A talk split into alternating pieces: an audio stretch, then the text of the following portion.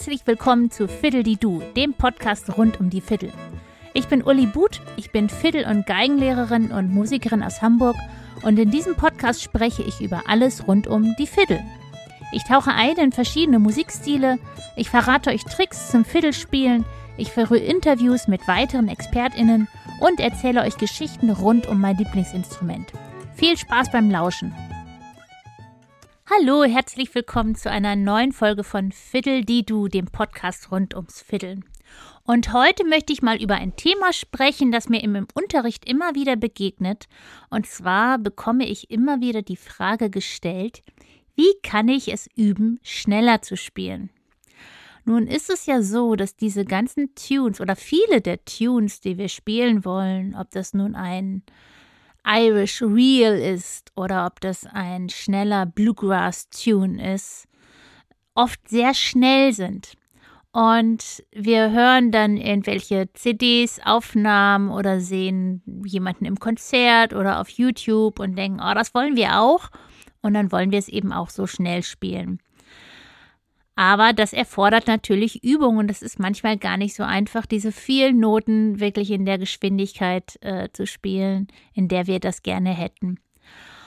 Und ja, ich möchte diese Folge einfach mal nutzen, um euch ein paar Tipps zu geben, wie man da rangehen kann, um seine Geschwindigkeit langsam zu steigern. Äh, ja, und da bin ich im Prinzip schon beim ersten Punkt, nämlich Langsamkeit.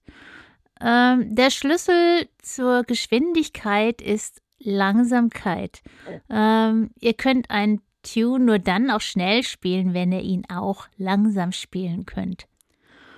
Und außerdem ist es wichtig, die Geschwindigkeit dann auch langsam zu steigern, also in kleinen Inkrementen sozusagen. Ich empfehle euch dazu, nehmt erstmal ein Metronom zur Hand. Das ist oft gar nicht so einfach mit dem Metronom zu spielen, aber es hilft einem wirklich. Das Metronom ist gnadenlos. Ihr werdet es sofort erkennen, wenn ihr nicht in Time seid. Ich glaube, das habe ich in einer vorangegangenen, vorangegangenen Podcast-Folge auch schon mal erwähnt. Ähm, ihr wisst ja auch, wie wichtig mir Timing und Groove ist. Also nehmt das Metronom zur Hand und stellt es mal auf eine Geschwindigkeit, in der ihr den Tune absolut problemlos spielen könnt. Also wo ihr wisst, da fliegt ihr nicht raus, dann macht ihr keine Fehler, der sitzt einfach bombenfest. Das mag vielleicht am Anfang dann erstmal sehr langsam sein, aber macht das, ja. Und dann spielt ihr in dieser Geschwindigkeit mit Metronom den Tune und achtet mal darauf, ob diese ganzen kleinen Zwischentöne, Achtel, auch wirklich in Time sind. Und versucht nicht in Tune zu hetzen. Oft wollen wir nämlich am Anfang erstmal mehr, als wir können und hetzen dann. Und die Kunst ist aber eben auch, wie gesagt, den Tune langsam spielen zu können und die längeren Noten, die es ja auch gibt, auch dementsprechend aushalten zu können und dann dieses Mikrotiming wirklich gut hinzukriegen, dass wirklich jede Achtel genau auf dem Punkt ist da, wo sie hin soll. Und wenn das dann gut klappt, dann stellt das Metronom ein bisschen schneller, wie gesagt, nur ein bisschen, so ein paar Beats per Minute. Und dann übt ihr das wieder in dem Tempo.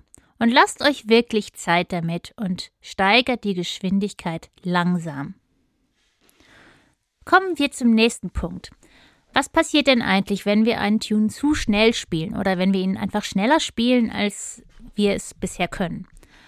Dann sind meistens die Übergänge zwischen den einzelnen Noten einfach nicht sauber. Das heißt, die rechte und die linke Hand, die sind nicht mehr synchron. Und es gibt einen ganz einfachen Übungstrick, mit dem man seine Hände wieder, seine Finger wieder synchron kriegt. Und das ist der folgende. Äh, man nimmt sich das Stück vor und dann spielt man jede Note einzeln und macht vor jeder nächsten Note eine Pause und setzt den linken Finger auf und packt den Bogen dahin, wo er sein muss und spielt dann erst weiter. Ich möchte das gerne einmal kurz demonstrieren anhand eines Tunes, der relativ bekannt ist und den ich auch oft in meinem Unterricht mache. Und zwar ist das der Real Drowsy Maggie. Und der ist ziemlich schnell. Und die meisten wollen ihn auch ziemlich schnell spielen. Ähm, und ich nehme jetzt mal einen Takt da draus. Und zwar immer den Schlusstakt. Der geht so.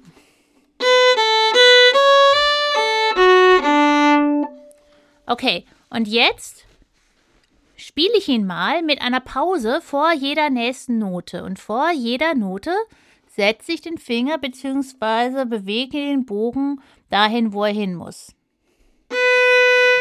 Finger wegnehmen, Note spielen. Finger hinsetzen, Note spielen. Finger setzen, Note spielen. Finger wegnehmen, Note spielen. Finger setzen, Bogen kippen. Finger wegnehmen, Note spielen. Und wenn ihr das mal macht mit einem ganzen Stück, ihr macht vor jeder neuen Note eine Pause und bereitet diese Note vor. Und wenn ihr dann danach das Stück ohne Pausen nochmal ganz normal durchspielt, werdet ihr merken, dass es schon sofort einen Effekt hat, ähm, auf die Sauberkeit der Tonübergänge. Ähm, ich beobachte das immer wieder im Unterricht, wie effektiv das ist. Und ich mache das ta selber tatsächlich auch immer mal wieder, wenn ich irgendwas sehr Schnelles spielen muss und ich merke, oh, das ist irgendwie, ähm, die rechte und die linke Hand finden da nicht mehr so zueinander. Dann mache ich diese Übung und einfach um mir bewusst zu machen, wie eigentlich die, der Ablauf ist. Die, die Note muss vorbereitet sein, bevor ich sie spielen kann. Und das kann man super üben mit dieser Übung. Okay, ähm, ich habe noch ein paar andere technische Tipps und ähm, einer ist ganz einfach. Benutzt weniger Bogen. Je mehr Bogen ihr benutzt, desto mehr müsst ihr arbeiten und wenn ihr schnell spielt, müsst ihr sehr schnell streichen. Und wenn ihr jetzt ganz wenig Bogen nehmt, dann spielt ihr wahrscheinlich schon automatisch schneller. Wenn euch das schwer fällt, dann spielt einfach ein bisschen leiser. Und prompt werdet ihr weniger Bogen benutzen und vielleicht werdet ihr sogar automatisch schon schneller. Es sollte nicht unbedingt passieren, aber das ist oft so ein Effekt.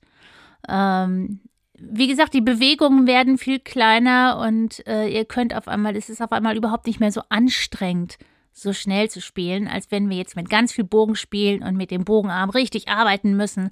Und dann werden wir, wir meistens auch äh, flapsig und unsauber und ähm, ja. Von daher, ganz einfacher Tipp, benutzt weniger Bogen. Dann auch bei Drowsy Maggie zum Beispiel ist das so, das ist ein gutes Beispiel, wenn wir so Seitenübergänge haben, äh, das ist auch in vielen Tunes, ähm, haben wir diese Figuren, wo wir schnelle Seitenübergänge haben. Bei Drowsy Maggie ist das dieser hier, gleich im ersten Takt. Ja, dieses. Immer zwischen der D- und A-Seite hin und her. Und ähm, naja, im klassischen Unterricht äh, lernt man natürlich auch so ein bisschen, dass man den Arm immer mitnehmen muss, ne, wenn man jetzt zur nächsten Seite rübergeht. Aber wenn man immer hin und her muss, dann lasst den Arm, wo er ist, also den Bogenarm meine ich natürlich, und versucht diesen Seitenübergang nur mit dem Handgelenk zu machen. Das kann ich im Podcast natürlich jetzt schwer zeigen, aber üben könnt ihr das zum Beispiel, indem ihr euch mit dem rechten Arm an eine Wand lehnt, damit der Oberarm fixiert ist und äh, dann diese Seitenübergänge spielt und ihr den, diese, diesen Wechsel also wirklich nur mit dem Handgelenk machen könnt, weil, wie gesagt, der Oberarm ist fixiert und kann sich nicht bewegen. Das ist zum Beispiel eine Variante. Oder wenn ihr jetzt ähm, die linke Arm frei habt, das heißt, ihr haltet eure Geige mit dem Kinn fest und habt die linke Hand frei, um den rechten Unterarm festzuhalten. Auch dann könnt ihr üben, die Seitenübergänge mit, nur mit dem Handgelenk zu spielen. Äh, es ist auch ganz gut, wenn man dann die Variation probiert, dass man, also wenn man jetzt die D- und A-Seite hat, dass man mit dem Abstrich anfängt, Abstrich D-Seite, Aufstrich A-Seite, dass man das auch mal wechselt, dass man die D-Seite im Aufstrich hat und die A-Seite im Abstrich.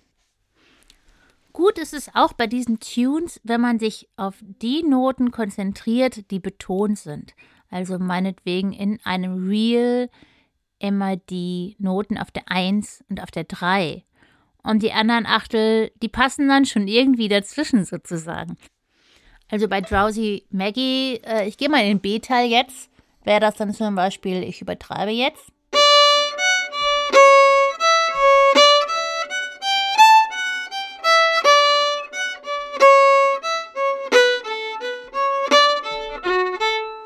Ja, das sind die Noten, auf die ihr hinspielt. Und wenn die immer im Timing sind, dann werden sich die anderen zurechtruckeln. Aber dass ihr die im Blick habt sozusagen, dass ihr darauf hinspielt dass ihr euch auf die Noten konzentriert.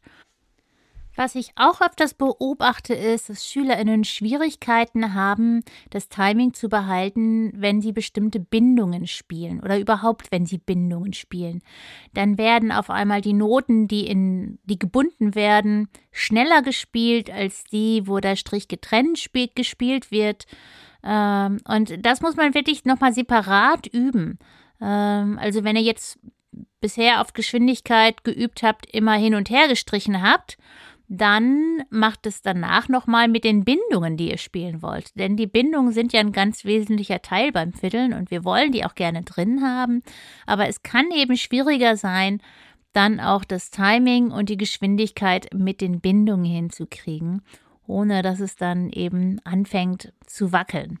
Also das wäre dann jetzt, ich nehme jetzt nochmal den Schlusstakt von Drowsy Maggie.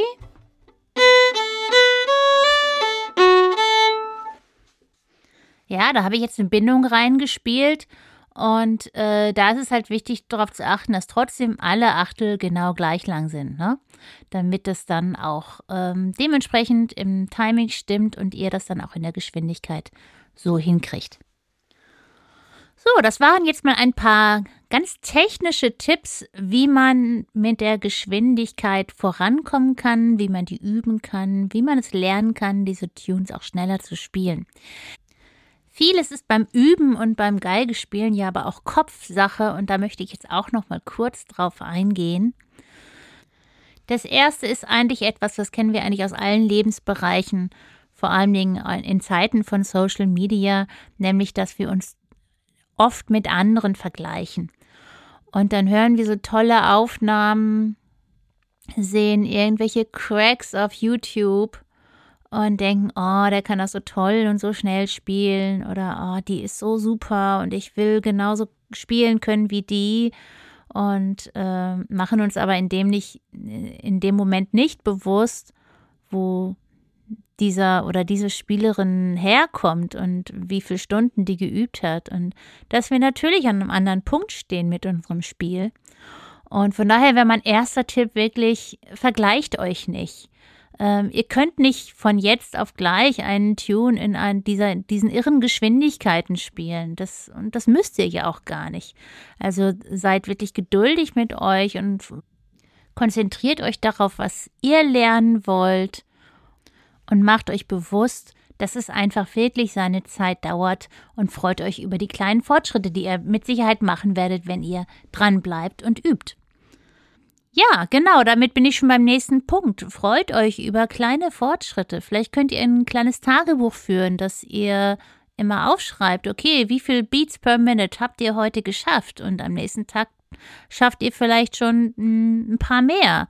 Und notiert euch das und freut euch. Und wenn ihr dann ein, ein bestimmtes Ziel erreicht habt, meinetwegen 80 BPM, wenn ihr das geschafft habt, dann belohnt euch mit irgendwas.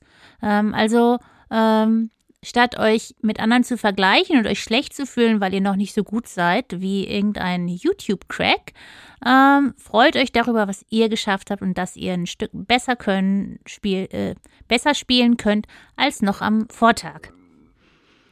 Ähm, zum Abschluss möchte ich euch noch einen Gedanken mit auf den Weg geben, den ich mal von einer guten Freundin bekommen habe, die auch Geigerin ist. Sie ist Geigerin in einem klassischen Symphonieorchester. Ähm, und die hat mal gesagt, wenn man jetzt in einer Vorspielsituation ist, zum Beispiel, ähm, Es muss nicht perfekt sein, wie du spielst. Es reicht, wenn es gut ist. Ähm, und mir hat das mal sehr gut, sehr geholfen und ich muss da immer wieder dran denken, weil es einem so den Druck rausnimmt. Denn in den allerseltensten Fällen spielen wir etwas perfekt. Wir finden immer irgendetwas, was wir besser machen könnten. Und wenn wir uns von vornherein den Druck rausnehmen, dass wir es jetzt perfekt schaffen müssen und beispielsweise den Tune jetzt perfekt in einer bestimmten Geschwindigkeit spielen müssen, dann nehmen wir uns eine Menge Druck von den Schultern und wahrscheinlich klappt es dann besser als vorher. Also raus mit dem Perfektionismus, freut euch über kleine Fortschritte, freut euch darüber, dass ihr überhaupt diesen Tune spielen könnt und dass ihr ihn jeden Tag ein bisschen besser und ein bisschen schneller spielen könnt. Und irgendwann kommt die Geschwindigkeit von ganz alleine. Ja, das waren meine Gedanken, meine Erfahrungen zum Thema, wie kann ich schneller werden auf der Viertel, wie kann ich die Tunes lernen, schneller zu spielen. Vielleicht habt ihr auch irgendwelche Tipps, wie ihr das übt. Das würde mich sehr interessieren. Ihr könnt mir gerne eine Nachricht schreiben oder äh, mich über Social Media erreichen und kommentieren. Ähm, und ich würde mich natürlich auch sehr freuen, wenn ihr den Podcast weiterempfehlt. Alle Möglichkeiten, wie ihr zu mir findet, findet ihr wie immer auch in den Show Notes. Und ich wünsche euch viel Spaß und viel Erfolg beim Üben. Und ich freue mich, wenn ihr bei der nächsten Folge wieder einschaltet. Bis dahin, Fiddle on, eure Uli.